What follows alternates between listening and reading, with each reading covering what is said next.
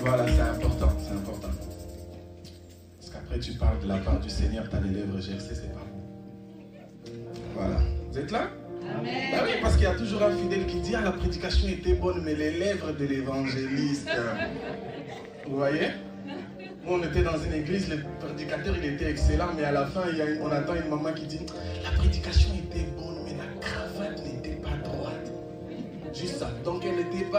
à cause de la cravate. Donc je n'aimerais pas que quelqu'un se perde à cause de ça.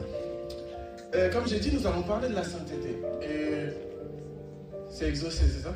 Super, j'ai pas oublié ton prénom David.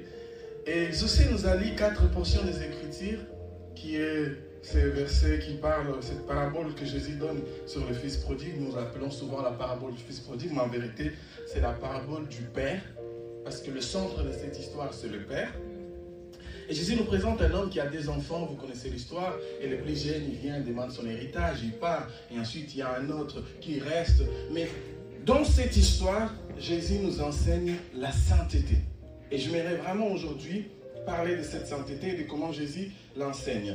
J'ai trois objectifs à atteindre avec ce message. Le premier, c'est de nous aider à mieux comprendre la sainteté. Parce que souvent on est à l'église, on vit comme si on n'était pas des enfants de Dieu. Et souvent, il nous arrive de croiser, je ne sais pas vous, mais moi, ça m'est arrivé de croiser des non-croyants qui étaient plus saints que des croyants. Vous n'avez jamais croisé une personne que vous dites, ah, lui, il ne va pas à l'église, il n'est pas chrétien, mais j'ai l'impression s'il meurt aujourd'hui, il va au ciel. Vous n'avez jamais croisé une personne comme ça? Qui intègre comme si lui-même, il était ah, l'un des disciples de Jésus. Alors, nous, j'aimerais vraiment comprendre la sainteté avec vous. En deuxième, j'aimerais améliorer notre relation à tous avec Dieu. Parce que vous savez, la vie chrétienne n'est rien d'autre qu'une relation. Dans tous mes enseignements, toutes mes prédications, dans tout ce que je fais, mon souhait, c'est toujours d'améliorer notre relation avec Dieu. Parce que si on n'a pas une bonne relation avec Dieu, à quoi bon nous sert danser, sauter, aller jusqu'à je ne sais pas où? Et aussi améliorer notre relation avec les autres. Si on n'a pas une bonne relation avec nos frères et sœurs, avec nos, nos amis, avec notre entourage, à quoi bon nous sert toutes ces histoires de on est chrétien Et hier, j'ai apprécié une chose qui a été dite par l'un des jeunes, je ne me rappelle pas qui, qui a dit, euh, je pense que c'était c'était qui dans votre groupe, Johan, qui a présenté le... Ah, c'était toi, super, voilà. Il a dit, le péché n'est pas seulement nocif pour celui qui le commet. Le péché est aussi nocif pour l'environnement de la personne qui le commet. Quand je suis dans le péché, c'est pas que moi qui souffre, c'est tout mon environnement. Lorsque David a péché avec Bathsheba, après cela, David a perdu quatre enfants. Ses enfants n'avaient rien fait. C'était à cause du péché de David qu'ils ont payé cela. Lorsque David s'est levé un jour, il a dit, je vais faire les dénombrements, je vais compter les personnes qui, que j'ai dans mon pays inspirées par les diables. Il a perdu, si je ne dis pas de bêtises, 70 000 hommes. Ces hommes sont morts à cause du péché de David. Donc à chaque fois que je suis dans une vie qui n'est pas une vie de sainteté, il n'y a pas que moi qui souffre. Tout mon environnement souffre. Alors c'est important qu'on améliore notre relation avec Dieu et notre relation avec les humains. Et troisième, c'est changer notre manière de L'apôtre Paul dit, ne vous conformez pas au siècle présent, mais laissez l'esprit vous transformer par le renouvellement de vos pensées. Et ça, c'est vraiment la vision que le Seigneur m'a donnée dans mon ministère. Alors avant tout, je vais poser des bases qui sont des mensonges que beaucoup de chrétiens, malheureusement, croient jusqu'aujourd'hui sur la sainteté. Et pour poser ces deux mensonges, j'ai besoin de retourner dans le verset 1 du livre de Luc, chapitre 15, où la Bible commence par dire, en disant plutôt, tous les collecteurs d'impôts et le pécheur, ou dans d'autres versions disent les publicains, s'approchèrent de Jésus pour l'écouter. Verset 2, mais les pharisiens et les spécialistes de la loi murmuraient en disant, celui-ci mange avec le pécheur. Et là, je trouve des catégories de personnes qui représentent bien les deux mensonges sur la sainteté que beaucoup de chrétiens croient. D'un côté, on a le publicain, les collecteurs d'impôts et les pécheurs, des personnes qui vivent comme si la loi de Moïse n'existait pas. Et d'un autre côté, on a les pharisiens, des personnes qui vivent que pour la loi de Moïse. De sorte que leur cœur n'est pas pire, mais ils s'en fichent.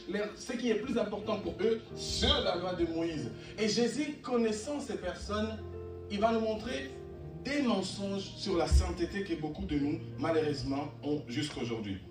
Le premier mensonge, c'est libertinage. Et là, c'est le collecteur d'impôts. Là, c'est le péché. Et c'est quoi libertinage C'est croire que parce qu'on est sauvé par la grâce, alors nos œuvres ne changent rien devant Dieu. Parce qu'on est sauvé par la grâce, alors peu importe si je me conduis bien ou pas, parce qu'en fait, ce n'est pas mes œuvres qui me sauvent, c'est la grâce. Combien de fois n'ai-je pas entendu quelqu'un dire Ah, c'est pas grave, même si c'est un péché, c'est pas grave, même si j'ai fait ça. De toute façon, on est au temps de la grâce. Comme voulant dire, ce ne sont pas mes œuvres. De toute façon, Dieu va pardonner. J'aime ça en, lingala, ils disent Ah, ça, Dieu va pardonner. De toute façon, Dieu va pardonner. On a une fausse pensée sur la sainteté, comme voulant dire que venir à l'église, c'est bien. Tu peux venir à l'église. Les libertinages, c'est quoi? C'est le groupe de personnes qui disent on peut venir à l'église, on peut prier, mais on ne veut pas que Dieu change notre vie. C'est des gens qui viennent à l'église, mais des grands menteurs. C'est des gens qui viennent à l'église, mais des grands, grands, grands pécheurs. C'est des gens qui viennent à l'église dimanche, ils passent des bons moments, mais quand ils sortent dans la rue, ils ne sont pas des chrétiens. Parce que dans leur tête, ils ont compris que la sainteté veut dire aller à l'église. Ou sinon, la sainteté veut dire seulement euh, avoir la grâce de Dieu sur sa vie et ça nous suffit. Eh bien, de toute façon, c'est par la grâce. J'avais un frère qui me disait, mais que tu pries beaucoup ou tu pries pas beaucoup, si Dieu ne veut pas te bénir, il ne va pas te bénir. Donc, mieux vaut ne pas prier. Ça, c'est quelle réflexion? Parce qu'en vérité, on ne prie pas pour que Dieu nous donne. On n'est pas saint parce qu'on veut être sauvé. Mais on est saint parce qu'on a été sauvé. On n'est pas saint. Je ne vis pas une vie de sainteté parce que je vais être sauvé. Non, je vis une vie de sainteté parce que j'ai été sauvé. La sainteté est comme euh, quelque chose qui permet de confirmer que tu as été sauvé. Si j'observe ta vie et je me rends compte que tu n'es pas saint, je sais que tu n'as pas été sauvé. Donc, quand on mène une vie qui plaît à Dieu, on ne le fait pas pour profiter quelque chose de Dieu, mais on le fait parce que Dieu nous a fait profiter quelque chose de lui. Amen. Amen. Amen. Et ce genre de personnes, comme je l'ai dit, ce sont des personnes qui viennent à l'église, qui sont dans l'église, mais l'église ne peut pas les transformer. Vous savez, cette sœur qui vient à l'église avec une jeep jusqu'ici le premier dimanche, et vous dites non, c'est bon, c'est le premier dimanche, on va lui laisser le temps. Un mois, on va lui laisser le temps. Trois ans, on va lui laisser le temps. Et quand vous lui dites, mais ma sœur, la jeep là, la façon dont tu t'avais dit non, mais Dieu dans notre cœur. Oui, mais tes cuisses sont en train de distraire le frère. Le Dieu qui est dans le cœur de frère est distrait par tes cuisses. Amen. Amen. Vérité. Vous connaissez ces parents qui, à l'église, ils prient, ils envoient le feu, ils bénissent leurs enfants. Mais quand ils arrivent à la maison, qu'ils disent des, des insultes sur leurs enfants. Vous connaissez ces parents? L'une des choses pour laquelle je bénis ma mère, c'est que ma mère m'a jamais insulté. Si une fois, il m'a dit, mais c'était pour rigoler. En français, tellement sa tête, on dirait son daron. Mais c'était pour rigoler. Mais sinon, ma mère m'a toujours, toujours, je vous dis la vérité, toujours. Je me rappelle, et je l'ai dit assez souvent, si je dois mon ministère à quelqu'un, je le dois à ma mère. Ma mère venait dans la chambre, j'ai 12 ans, elle vient et me dit, toi tu es censé être un serviteur de Dieu, tu sais, alors Dieu va te bénir, Dieu va t'amener loin, moi je t'aime, tu es plus intelligent que tous tes amis, même si vous jouez avec, il faut savoir que toi tu es plus intelligent que eux. Et souvent j'étais dans des groupes où je n'étais pas le plus intelligent, mais parce que ma mère me disait tout le temps que je l'étais, j'ai commencé à croire que je l'étais. Amen. Et je vous assure, depuis que j'ai fait mon parcours scolaire, je n'ai pas redoublé. J'ai connu la douleur de redoubler à la fac. Ah, ça fait mal.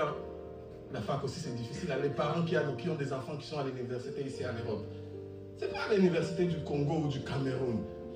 Épaulez aussi vos enfants. Ok? La fac, c'est très difficile. Si tu as un enfant qui est à la fac, prie pour lui, gêne pour lui, enseigne-lui, dis-lui de bonnes choses, c'est important. Mais j'ai envie de nous dire que souvent on a des parents comme ça. Moi, je connais un voisin en nous.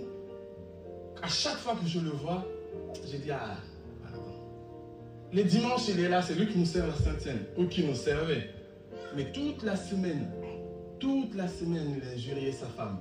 Toute la semaine, il a injurié ses enfants. Mais dimanche, c'est lui qui... Et moi, je disais toujours, si c'est... Bon, je vais dire son nom parce que de toute façon, il est à Angola, il ne va pas voir.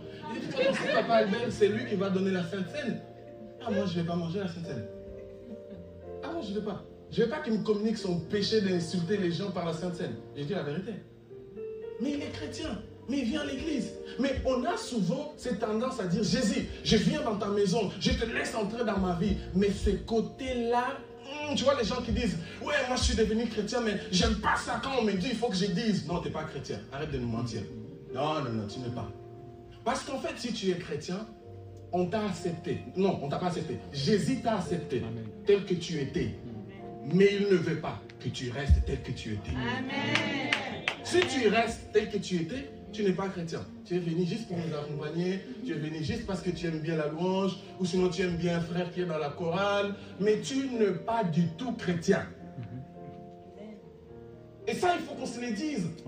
Parce que beaucoup de, de, nos enfants, les chrétiens, hier j'ai parlé avec les jeunes, aujourd'hui combien de jeunes chrétiens deviennent des musulmans? Aujourd'hui combien de jeunes chrétiens n'aiment pas venir à l'église? Et, vous, et quand on parle de ça, c'est le diable, ah, le diable combat nos enfants. Non, la plupart du temps, c'est pas ça c'est que les parents à la maison ne sont pas un bon exemple de chrétienté. Comment tu peux dire toute ta vie à ta, fille, prier, prier, prier, ça va t'amener loin dans la vie, mais tu n'as jamais vu prier. Faut beaucoup lire la Bible, hein? mais toi, ta Bible, elle est propre, parce que tu ne la touches pas. Aucune tâche dans ta vie, tous les personnages bibliques sont bien habillés, donc ils sont propres, parce que tu ne les touches pas. J'ai envie de nous dire, devenir enfant de Dieu, égale à subir une transformation. Dis à ton voisin, devenir enfant de Dieu, devenir enfant de Dieu, égale, subir une transformation. Et maintenant, tu lui dis, ne transforme pas seulement tes coiffures. Ne transforme pas seulement tes coiffures. Transforme aussi ton âme. Transforme aussi ton âme. Chaque mois, surtout les femmes, une perruque différente. Mais l'âme, c'est le plus important. Amen. Je croyais que les garçons allaient faire des bruits, mais les garçons vous êtes compliqué. En deuxième, on a les pharisiens. Maintenant, les pharisiens, et c'est différent. Pourquoi? Parce que les pharisiens, à leur tour, leur problème, c'est... Et ils pensent que la sainteté veut dire obéir aux 613 lois qui est dans la Torah. Vous savez, nous connaissons les 10 commandements. Mais dans la Torah, dans l'ensemble, il y a 613 lois. Il y a beaucoup de lois. Et pour les pharisiens, même si je ne vais pas, disons, à l'église, même si dans mon cœur Dieu n'y est pas, même si j'aime pas Dieu, tant que j'obéis à toutes les lois, je suis saint. Et nous avons beaucoup de personnes comme ça aussi à l'église. Pour eux, être saint, c'est venir à l'église avant les autres. Et quand quelqu'un vient en état, hum, regarde, regarde, regarde les gens qui viennent. Pour eux, être saint, c'est avoir un poste à l'église. Pour être saint, c'est être devant pour qu'on le voie. Je déteste, j'ai envie de le dire, je déteste cette mauvaise pensée qui fait croire aux gens que parce que nous, on est devant, on est plus saint que vous qui êtes assis. Parce que la sainteté n'est pas dans l'obéissance de la loi. La sainteté est dans l'attachement du cœur au cœur de Dieu. Il peut bien avoir quelqu'un qui est assis là-bas, qui n'est jamais venu ici devant, mais qui prie plus que moi. Et je vais vous le redire encore, vu que j'ai parlé de ma mère. À chaque fois que je regarde ma grande sœur qui est en Angola, je me dis, mais Dieu, toi aussi. Ah, même moi, je vois. Dans notre famille, si quelqu'un devait être évangéliste, c'est elle. Évangéliste Samuel, ma sœur, elle prie. Hein. Quand on prie, on prie. Moi qui suis évangéliste, souvent je dis, Katako, arrête ça, il faut manger. Ma sœur, quand il s'agit de gêner, elle gêne. Quand il s'agit de parler, elle parle. Quand il s'agit de voir, elle voit. Mais le jour où Dieu a voulu choisir un évangéliste, il n'a pas choisi elle. Parce que ce n'est pas dans ce qui est beaucoup fait. Dieu a dit à Samuel, va oindre un roi. Mais maintenant, écoutez la suite. J'ai choisi un homme dans la maison de Jessé. Écoutez la suite. Un homme selon le cœur de Dieu. Ce n'est pas un homme qui travaille comme Dieu. C'est pas un homme qui, quand il lit la Bible, il lit comme Dieu. C'est pas un homme, vous savez, ces gens qui parlent bien français parce qu'ils ont des bacs plus 40. Et quand ils prient l'éternel Dieu des armées. Non, c'est pas ça. Dieu dit, il est un homme selon le cœur de Dieu. Il parle pas trop bien français, mais selon le cœur de Dieu. Il ne sait pas très très très bien comment faire les choses, mais selon le cœur de Dieu. Peut-être qu'il n'a pas beaucoup d'argent sur son compte, mais selon le cœur de Dieu. Ça, c'est la sainteté. Et les pharisiens, non. Et Jésus leur dit, vous êtes comme des sépulcres. Quand on vous regarde, on voit quelqu'un de bien habillé, beau, mais dans votre âme, Jésus dit, c'est pourri. Et ce que j'aime dans la Bible, c'est que la Bible dit que ce qui remplit l'âme, c'est ce qui sort de la bouche. Quand est-ce que je sais que tu es une bonne personne? Simple. Je te laisse parler avec quelqu'un pendant 5 minutes, j'écoute. Et je sais si tu es une bonne personne. C'est simple. Nous, on a été élevés. C'est pour ça que je vous ai dit, encore les mamans, une fois de plus, acclamons pour les mamans, parce que les mamans font un travail exceptionnel. Chez nous, quand on commençait à parler de quelque chose, mes sœurs commençaient à parler des choses, ma mère, elle venait toujours et dit, non, on change de sujet. Non. Ma mère, elle détestait qu'on se mette à se moquer de quelqu'un. Ma mère, elle détestait. Au passage, elle déteste jusqu'à aujourd'hui. Ma mère, quand on faisait des choses qui n'étaient pas correctes, je me rappelle toujours, elle venait, elle lisait un verset qui m'a traumatisé. C'est le verset où Salomon dit, le bâton de la correction enlève la folie dans la tête de l'enfant. Mais ma mère les lisait en lingala parce qu'en français, ça ne fait pas peur. En lingala, ça dit na nkongo ya zoba. Et ma mère me disait, tu es zoba. Parce que tu as fait n'importe quoi. Donc je vais te donner les films. Mais attention, ma mère m'a jamais frappé. C'était juste pour me faire comprendre que dans la vie, à chaque fois que tu fais n'importe quoi, il y aura une correction. Et ce principe, ça va du même avec Dieu. Dieu est la personne qui corrige le plus au monde. Souvent, on est là, Seigneur, quand est-ce que tu vas me délivrer? Oh, le diable est en train de m'attaquer. Ce n'est pas le diable qui t'attaque, c'est Dieu qui est en train de te corriger. Amen. Parce que tant que ton cœur n'est pas comme le cœur de Jésus, Dieu continuera à te corriger. Amen. Amen. Et lorsque Jésus voit ce- ces deux types de personnes, Jésus s'est dit, mais attends, ils sont différents, mais les deux ont le même problème. Ils n'ont pas compris la sainteté. J'aimerais dire à quelqu'un qui est à l'église, à l'église, on n'est pas tous pareils. On est tous différents. Quelqu'un peut venir à l'église ce dimanche et le dimanche d'après, il est déjà baptisé du Saint-Esprit et il abandonne tous les péchés. Quelqu'un d'autre peut venir ce dimanche, mais lui, il va lui falloir peut-être 6 mois, 7 mois, 10 mois, 2 ans pour abandonner son péché. On n'est pas tous pareils. N'imposons pas notre changement et notre témoignage aux autres. Aidons-le. J'aime pas quand on dit, euh, surtout Eh, les parents, ils sont forts en ça. Eh, les parents, à mon époque, quand j'avais ton âge, moi, je dépendais plus de mes parents. Quand j'avais ton âge, moi, je gagnais déjà mon argent. À ton âge, moi, je faisais plus de bêtises comme ça. Mensonge sur mensonge. On laissait que mensonge sur mensonge. Si, moi, un jour, j'ai appelé ma grand-mère parce que je lui ai dit, ma mère, me dit toujours que quand elle avait notre âge à l'école, elle était ma grand-mère a dit, oublie. Oublie. Si je te montre les bulletins de ta mère, oublie, oublie, oublie. Continue à l'aimer comme ça dans l'ignorance. Vous voyez? J'ai envie de nous dire, respectons l'évolution de chacun. Le frère est venu avec ses locks. Acceptez-le avec les locks. Laissez-les avec ses locks. Si Dieu vient le convaincre dans son cœur que ses locks sont péchés, il va l'enlever. Parce que s'il enlève sans être convaincu dans son cœur, vous lui avez transformé en pharisien. Parce que maintenant, dans son cœur, il souffre. Et les jours où il aura l'opportunité, il va pécher. Combien de nos enfants, quand ils changent de ville, ils vont dans une autre ville, ils se disent maintenant, il n'y a plus papa, il n'y a plus maman, je vais le faire. Parce qu'ils n'étaient pas des chrétiens, mais ils étaient des païens surveillés. Mhm. Amen. Amen. Ils n'étaient pas des chrétiens, ils étaient des païens surveillés. Est-ce que vous êtes d'accord? Amen. Vous ne connaissez pas cette fille qui marchait selon Dieu et se conduisait comme ça? À peine elle est partie à Paris, on a entendu, elle a maintenant quatre enfants, de quatre pères différents. Ah, après on nous dit, ah, Paris c'est une mauvaise ville. Oh, qu'est-ce que Paris a à voir là-dedans? Si à Paris il y a des femmes saintes, si à Paris il y a des hommes sensés, elle, elle était une païenne surveillée. Maintenant qu'elle a l'opportunité, parce qu'il n'y a plus de surveillance, elle fait tout ce qu'elle veut. Salomon dit, elle lève l'enfant dans le chemin qu'il faut. Quand il deviendra grand, il ne va pas s'en détourner. Amen. S'il s'est détourné, c'est qu'il n'était pas dans le chemin. Amen. Amen. Et Jésus donne une parabole pour expliquer aux deux groupes de personnes que qu'est-ce que la sainteté. Et j'ai trois points à partager avec vous et ensuite on va s'arrêter. Le premier point, comment Jésus commence à leur présenter la sainteté. Jésus, pour leur expliquer la sainteté, il leur présente d'abord qui est Dieu. Mais Jésus leur parle de Dieu comme un père. Dis à ton voisin, Jésus leur parle de Dieu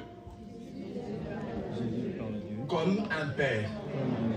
Dis encore, Jésus leur parle de Dieu Jésus leur parle de Dieu comme un père. comme un père. Mais le problème, Mais ah, t'es pas obligé de dire. Mais le problème, c'est que lorsque Jésus parle de Dieu comme un père, parce que chacun d'eux aussi a eu des papas à la maison, leurs cerveaux font une association entre Dieu et leur papa. Quand on dit aux gens, Dieu est père, Dieu est ton papa, évangéliste Samuel, et ils pensent à leur papa et, et ils voient comment leur papa les tapait. Et ils disent, ah, si Dieu est papa, et que mon papa me tapait comme ça, c'est que Dieu aussi va commencer à me taper comme ça. Beaucoup de personnes ont du mal à parler avec Dieu parce qu'ils n'ont pas une bonne relation avec leur papa. Ça a été prouvé par des, psy- des, psy- des psychologues chrétiens qu'une personne qui n'a pas une bonne relation avec son père et qui a du mal à parler avec son père, il aura du mal à parler avec Dieu dans la prière. Là, je reviens à la responsabilité de parents. Mais j'ai envie de nous dire, lorsque Jésus leur présente Dieu comme un père, il rajoute quelque chose que j'aime. Jésus veut leur faire comprendre que Dieu est un père, mais Dieu n'est pas comme ton père. Je le répète. Dieu est un père, mais Dieu n'est pas comme ton père. Jésus leur dit, il y a un papa. Son fils le plus jeune, il vient, il dit, donne-moi mon héritage. Vous savez comme moi, quand est-ce qu'un enfant reçoit l'héritage de son père? Quand son père est mort. Si lui demande à son père de lui donner son héritage, qu'est-ce qu'il est en train de dire à son père? Il, est en train de lui dire comme le roi Charles, mais toi aussi Elisabeth, j'ai entendu, j'ai entendu, tu meurs pas. Il faut mourir. Moi je vais devenir roi. Vous comprenez? Cet enfant attendait que son père meure, mais son père ne mourrait pas. Il, il est venu, il a dit, mais monsieur, au bout d'un moment, il faut partir. Vu que tu ne veux pas mourir, partage-nous maintenant tout en vie. Comme ça, vis même jusqu'à 200 si tu veux, mais donne-moi déjà mon argent parce que moi, je n'ai pas le temps. Si c'était moi, je vous dis la vérité, je suis évangéliste, mais si c'était moi, la première chose que j'allais faire, c'est j'allais dire à ma femme, ramène. Et ramène là, c'est la ceinture. Des bonnes ceintures sur sa bouche. Ensuite, je l'aurais ramené à l'église, j'aurais dit, vous voyez, cet enfant, c'est un païen. Il cherche ma mort. Envoyez le fait sur cet enfant-là. Si c'était toi tel que je te connais, maman africaine, ah, tu allais appeler au village. L'enfant là est possédé, oh. il veut me tuer. oh. Il faut réunir famille. Vous voyez? Mais Jésus dit que ce père, dans son amour, il ne discute pas. Il partage et il dit, c'est l'argent que tu veux? Prends, pars. J'ai envie de te dire, Dieu est un père, mais Dieu n'est pas comme ton père. Dieu est un père qui comprend. La sainteté commence quand tu réalises que Dieu n'est pas un chef, mais Dieu est un père. Mais pas comme ton papa. Vous avez, déjà vu un enfant qui marche avec son père, un petit enfant. Moi j'ai ma nièce euh, quand elle marche avec son papa, sa démarche change. Quand elle marche avec son papa, c'est c'est sans qu'elle est avec quelqu'un, elle n'est pas avec... euh, pourquoi? Parce qu'elle voit dans son père toute la perfection. Voit dans son père toute la sécurité. Mais j'ai envie de nous dire, Dieu a un père, mais Dieu n'est pas comme ton père. Amen. Et Jésus continue, il dit, lorsque le plus jeune il rentre et que la fête elle se fait, je vais expliquer après, le plus grand il arrive mais il ne veut pas entrer dans la fête. Et le papa sort une fois de plus et il dit au plus grand, mais entre. Il a dit non, moi je suis là avec toi tout le temps, tu n'as rien fait pour moi, mais ton fils qui est revenu là, le pécheur, tu fais une fête. Si c'était encore nous, le papa d'aujourd'hui, pourquoi tu parles comme ça de ton frère Toi, t'es sorcier, c'est toi qui l'avais envoyé là-bas. Mais ce père, il ne réclame pas, il dit à son fils avec amour Écoute, ton frère était mort. Maintenant, il est venu à la vie. Viens, on va fêter avec lui. Dieu est un père, mais Dieu n'est pas comme ton père. Dieu connaît tes faiblesses. Dieu sait que quand on te touche ici, tu t'énerves. Mais il est patient avec toi. Souvent, on dit si Dieu existe, pourquoi beaucoup de malheur mais aujourd'hui, je vais vous donner une réponse à donner aux personnes qui disent ça. Si on vous, vous pose cette question, si Dieu existe, pourquoi autant de malheur Répondez-les. La question qu'on devait se poser, c'est plutôt, si on est tous pécheurs, on fait beaucoup de, de ce mal-là qu'on fait, pourquoi Dieu nous supporte toujours? Vous avez, déjà, vous avez jamais eu cette pensée? Quand vous lisez dans la Bible, Dieu a détruit Sodome et Gomorrhe. Qu'est-ce qui manque à Dieu pour nous détruire aujourd'hui? Si on est tous pécheurs, pourquoi Dieu nous laisse encore? Parce que Dieu a un père, mais il n'est pas comme ton père. Quand il voit un pécheur, il n'est pas content. Dieu, quand il te voit souffrir, il n'est pas content. Je me rappelle du jour où j'ai eu la varicelle, c'est la première fois où j'ai vu mon père pleurer.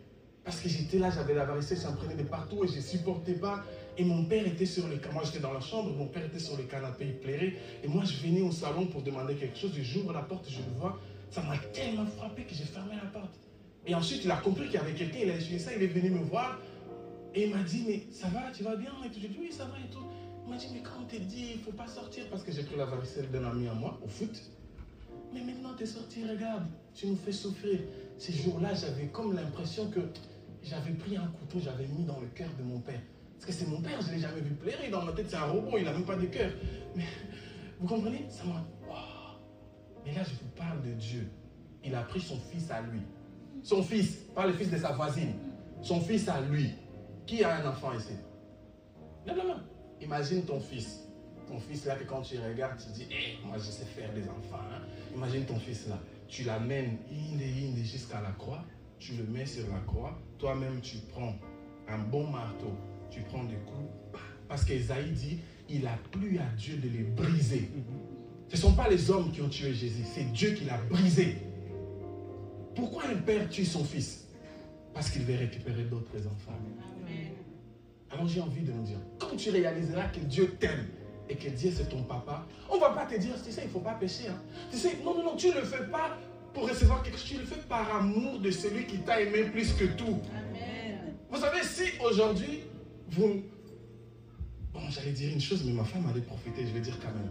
Vous savez, si aujourd'hui, là, comme on est là maintenant, ma femme, elle me dit, ah, tu sais, j'ai envie de manger quelque chose, et là, il faut aller le chercher à Paris, il faut faire aller-retour.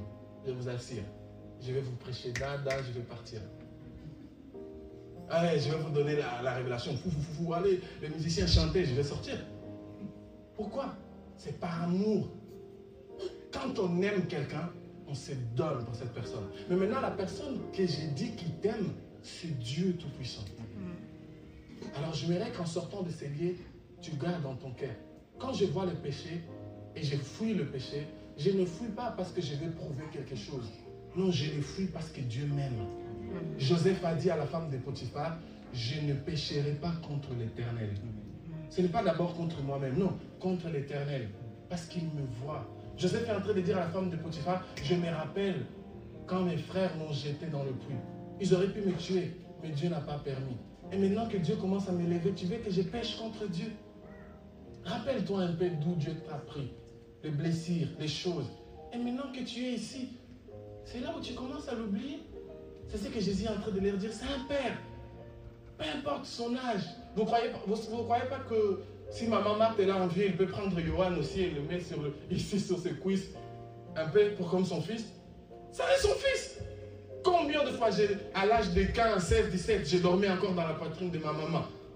Yaya, viens, viens faire ta sieste. Et je vais, c'est ma mère. Bon, maintenant, j'ai plus besoin parce que j'ai ma femme. Rigolez pas, vous êtes gênants. Mais j'ai envie de nous dire, peu importe ton âge, devant le Père, tu es un enfant. Moi, j'ai vu mon père, là, il a 60 ans. Sa mère est morte, ma grand-mère, elle est morte il y a trois mois. Mais j'ai voyé comment mon père, il plairait, comme un enfant. Il dit à maman. Et à un moment donné, je me suis dit, ah, mais à 60 ans aussi, tu es déjà grand, pourquoi tu plaires ta mère? Mais j'ai réalisé, ah, laisse. Vous ne savez pas c'est quoi un père ou une mère. Alors quand Dieu te dit, je t'aime comme un père, prends-le au sérieux. Et vis une vie de sainteté parce que Dieu c'est ton père. Deuxième chose, Jésus leur parle du péché. Parce que comme je l'ai dit, selon eux, le péché c'est quoi? C'est désobéir à la loi de Moïse. On est d'accord? Amen. Mais selon Jésus, le péché, c'est être loin de Dieu. C'est être loin du cœur de Dieu. Et là, j'ai besoin de trois personnes. Trois personnes, trois garçons. Je ne vais pas choisir. Bon, les deux jeunes qui sont là, vous pouvez venir. Ça ne vous dérange pas? Viens, il y a les deux et les Yaya. Venez, s'il vous plaît. Les trois. On peut acclamer pour eux, ils sont timides. Est-ce que je peux descendre pour le micro? Je peux? Oui. Je peux descendre. Alors, disons, c'est qui le plus grand? C'est toi, tu vas être le papa alors. Tu vas être le papa. Toi, tu es le plus jeune. Tu es là. Le plus grand. Voilà, tu es de ce côté-là plutôt.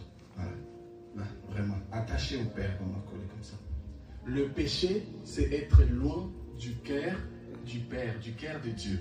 Le plus jeune, il a demandé son héritage. Il est parti loin. Quand il est loin, il est loin de la maison du Père. On est d'accord? Mais ce n'est pas ça le péché. Parce que tu peux être loin de la maison du Père, mais tu gardes toujours ton Père dans ton cœur. Je connais des enfants qui vivent avec leurs parents, mais ils sont loin. Mais il y en a qui sont plus avec le parent, mais ils aiment le parent, ils le portent dans leur cœur. Jésus est en train de dire, le péché, c'est quand tu t'éloignes, ton cœur à toi, il s'éloigne du cœur de ton Père. Donc, selon Jésus, le plus jeune, il est dans le péché parce qu'il n'aime pas son Père. Il cherche sa mort. Mais le plus grand, nous, on va dire quoi? Mais lui, il est à la maison. Il obéit tout ce que Dieu fait. Tout ce que Dieu dit plutôt. Mais selon Jésus, lui aussi, il est dans le péché. Parce que lui, il est dans la maison avec Dieu. Mais le problème, il est dans la maison, mais son cœur n'est pas attaché au Père. Quand il voit qu'il y a une fête, il dit à son Père, mais moi je suis là tout le temps. Je t'obéis, je n'ai jamais réclamé. Quand on me dit de nettoyer l'église, je nettoie. Quand on me dit de faire ça, je fais. Mais maintenant que c'est l'heure de consacrer quelqu'un, tu vas consacrer l'évangéliste Samuel. Et moi. Le plus grand, il est en train de montrer au Père que tout ce que je fais, je ne fais pas par amour. J'ai fait pour que tu me donnes un poste. J'ai fait pour que quand tu auras beaucoup plus d'argent dans l'héritage, que tu me donnes 70 et que tu lui donnes 30. Il y a des gens qui viennent à l'église, ils font des choses, ils font des sacrifices. Il y a des gens qui donnent l'offrande, ils donnent 500 euros. Nous, on oh, que Dieu le bénisse. Il n'a pas donné 500 parce qu'il aime Dieu. Il a donné 500 parce qu'il veut que Dieu le voit. Et selon Dieu, ça c'est péché. Ce n'est pas combien je fais pour Dieu. C'est avec quel cœur je fais pour Dieu? Parce que tout ce que je fais pour Dieu, Dieu en réalité n'a pas besoin. Mais 500 euros vont changer quoi chez Dieu? Quoi? Jésus a dit à Pierre, pour te montrer que j'ai vraiment tout l'argent, va dans la mer, tu vas prendre un poisson, dans la bouche du poisson, tu vas prendre l'argent. Qu'est-ce que Dieu va faire avec nos offrandes? Si je ne mets pas mes genoux par terre et je dis pas Seigneur, tu es grand, ça va changer quoi dans sa grandeur? Ça va changer quoi? En vérité, Jésus est en train de dire, même si tu ne fais rien, le Père ne te demande pas de faire, le Père te demande de devenir. Le Père ne veut pas que tu fasses beaucoup de choses. Non, non, non. Lorsque David devait mourir, il regarde son fils Salomon, il lui dit, moi je vais mourir, mais toi, sois un homme. Il ne dit pas, toi fais des choses comme les hommes. Non, toi, sois un homme. Il s'agit d'être. Si juif, un, un ancien, un patriarche ne peut pas courir. Parce que quand on court, on voit quoi? On voit nos jambes. Parce qu'ils avaient des robes. Pour courir, ils devaient faire ça soulever un peu. Or, on peut pas, il ne peut pas montrer son intimité à tout le monde. Mais Dieu est resté nu à la croix. Mhm. Il a montré toute son intimité. Parce qu'il a dit, il s'agit de mon fils. Je suis en train de lire un livre et j'ai envie de vous partager une phrase qui est à chaque fois que le diable te fera douter de l'amour de Dieu ou encore te fera croire que tes péchés n'ont pas de pardon, j'aimerais que tu te retournes vers la croix du Christ crucifié avec beaucoup de sang sur son visage et que tu le vois en train de dire, tout est consumé. Je leur pardonne. Père, pardonne-leur, car ils ne savent pas ce qu'ils font. Ma prière, c'est, Seigneur, je vais vivre dans le monde calvaire. Comme ça, si je commence à oublier qui je suis, que tu me fasses voir directement la crucifixion du Christ pour que je me rappelle qui je, suis. Ça m'arrive, ma femme me laisser. J'ai déjà regardé ce film au moins 30 fois, La Passion de Christ. Et je regarde toujours. Parce que quand je regarde ce film, je me dis, waouh, regarde comment on le frappe. Mais Jésus a subi, selon les historiens, sept fois plus que ce qu'on voit dans ce film-là. Hmm. Et quand je regarde ça, mon cœur est. J'ai envie de pleurer. Et à chaque fois que je sens comme si dans ces derniers temps, on dirait que je me sens un peu loin de Dieu, je vais lire ma Bible, Passion de Christ. Parce que je veux que mes yeux voient, que mon oreille entende, un, homme, pas une fille, souvent on dit à les filles sont. Non, un homme plairait comme un enfant. Demander de l'eau. Mais on lui donne quoi? Du vinaigre. Et on met ça dans ses blessures. Dans le film, encore, on les respecte. On lui met quelque chose ici pour qu'il ne soit pas nu. Mais non, il est crucifié tout nu. Et la Bible dit, je vais vous montrer la position que Jésus était sur la croix. Viens, exaucer. Tu vas être Jésus pendant quelques secondes. On va bientôt finir, ok? Parce que je sais que vous avez faim. C'est déjà midi. Tu fais un peu comme ça. Et tu fais un peu comme ça. Viens ici, là, comme ça, et te Voilà, tu es notre sauveur pour quelques secondes. Maintenant, il est comme ça. frapper toute la journée. Frapper et frapper. Maintenant, le problème, c'est quoi? Là, on parle maintenant des sciences et de médecine, on parle plus de Bible.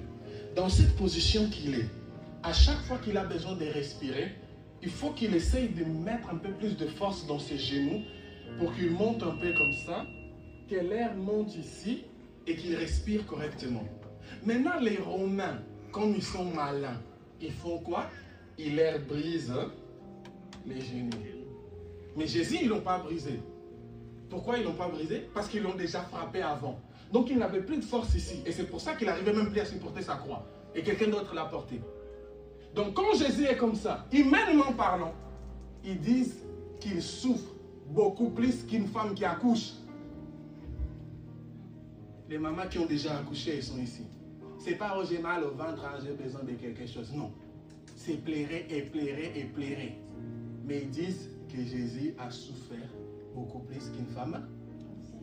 Et maintenant, à un moment donné, il a plus de force. Ça va, t'es confortable? À un moment donné, il n'y a plus de force ici. Et il sait que non, là, c'est fini, j'ai plus de force. Et là, il pleure comme un enfant. Et il dit, papa, papa, son papa à lui, pas ton papa à toi. Il dit, papa, pourquoi tu m'as abandonné? Et je pense que le papa est venu dans son oreille, il a dit, été abandonné parce que j'ai envie de gagner d'autres enfants. Ah, il comprend. Il dit alors, entre tes mains, je donne mon esprit. Il rend. Et là. Merci que tu t'en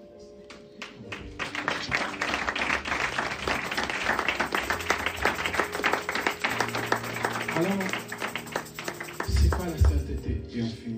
J'ai déjà fermé ma Bible, vous voyez Ma femme m'a fait comme ça. Si ma femme me fait comme ça, ça veut dire il faut finir. Il faut respecter les, les autorités établies. Ouais. C'est quoi la sainteté? La sainteté, c'est la réponse qu'on donne à quelqu'un qui nous a aimés avec un prix qu'on ne peut pas estimer. C'est quoi la sainteté? La sainteté, c'est Dieu il se réveille le matin, il dit, mon fils, voici le premier commandement. Tu aimeras l'éternel ton Dieu de tout ton cœur. Et toi, tu dis, oui, je l'accepte, je l'aime. Et quand on te dit, mais pourquoi tu l'aimes? Et là, tu réponds comme la Bible dit, c'est lui à qui on pardonne beaucoup, il aime beaucoup. J'ai envie de le dire encore. C'est lui à qui on pardonne beaucoup, il aime beaucoup. J'aimerais que tu te tiennes debout.